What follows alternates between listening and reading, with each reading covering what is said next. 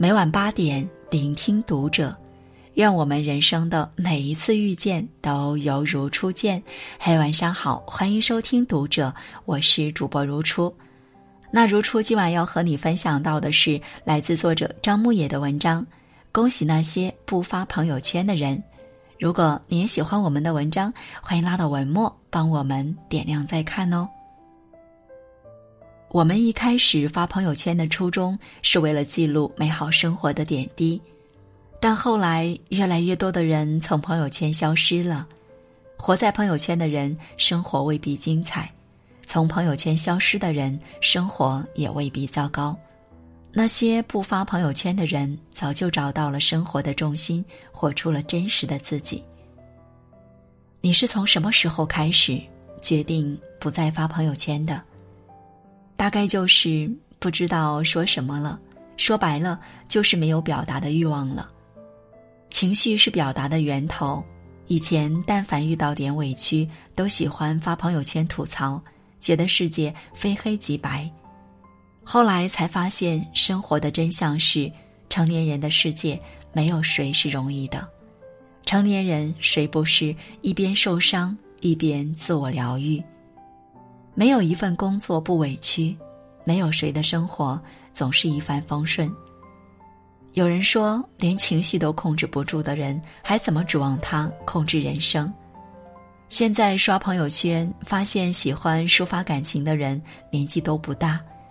这句话没有嘲讽的意味，毕竟年纪小的时候都喜欢为赋新词强说愁，不让别人发现自己的软肋、脆弱和不堪，是给成年人最后的一丝体面。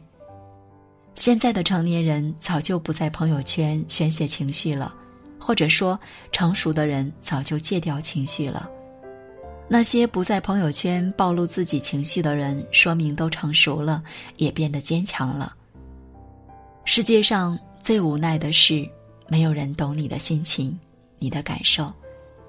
或许一件事的发生对你来说是晴天霹雳，可对别人来说却是不痛不痒，因为他没有经历你所经历的一切，自然没有办法感同身受。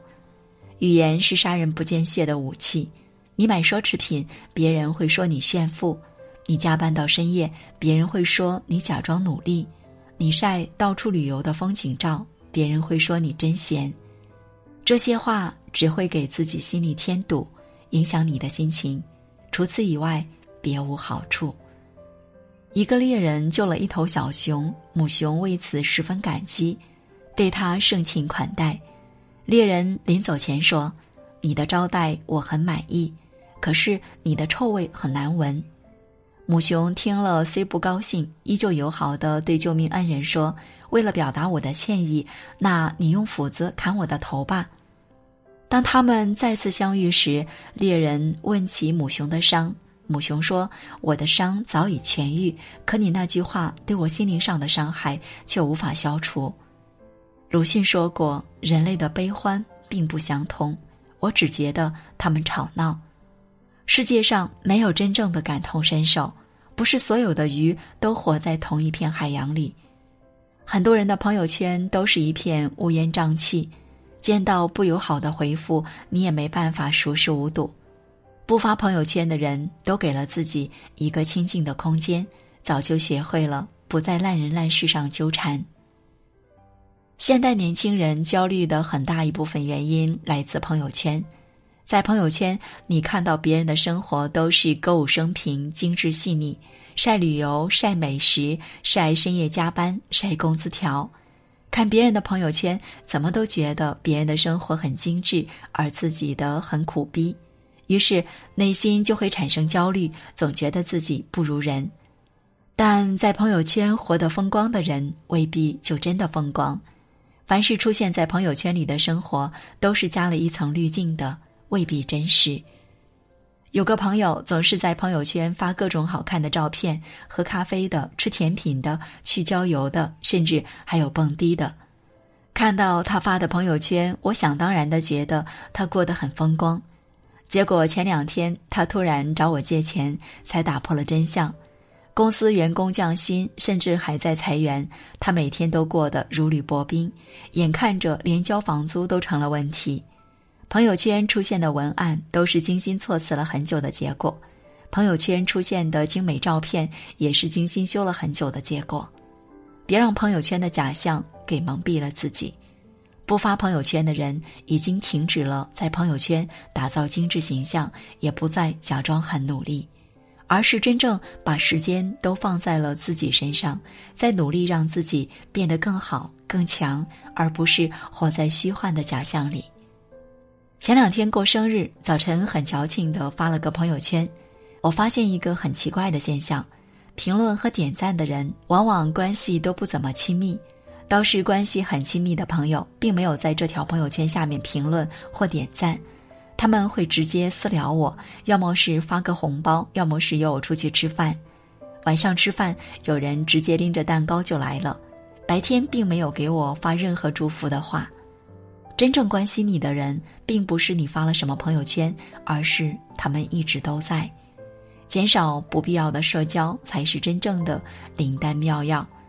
白岩松更是坦言，自己根本就不用微信。他说：“我连自己怎么活着都没弄明白，我关心你怎么活着干嘛？真正的朋友是可遇不可求的，微信里有几百甚至上千人，但真正称得上朋友的又有多少？承认吧，一个人一生所结交的能称得上朋友的人没有几个，大部分都是过客而已。戒掉朋友圈的人都放弃了无用社交，把真心放在了在乎自己的人身上。”而不是在无关紧要的人身上浪费时间和精力，往后余生摆脱无用社交，摒弃烦扰的琐碎。蔡康永说：“我们要恭喜那些不发朋友圈的人，把大部分心力拿去应对真实的生活，恭喜他们找到了生活的重心。朋友圈只是我们社交抒发情感的一个窗口，并不是真实生活的全部。”真实的生活一定是残酷的、平淡的、无趣的，当然也会有美好。你也完全没有必要为了讨好或迎合别人，把自己搞得那么累。做真实的自己，不要活在别人的眼里，也拒绝朋友圈假精致的自己，做你自己就好。希望你是真的过得好，不是只在朋友圈里看着不错。好，今晚的分享就这样。关注读者新媒体，一起成为更好的读者。这里是读者，我是如初，我们下次节目再见。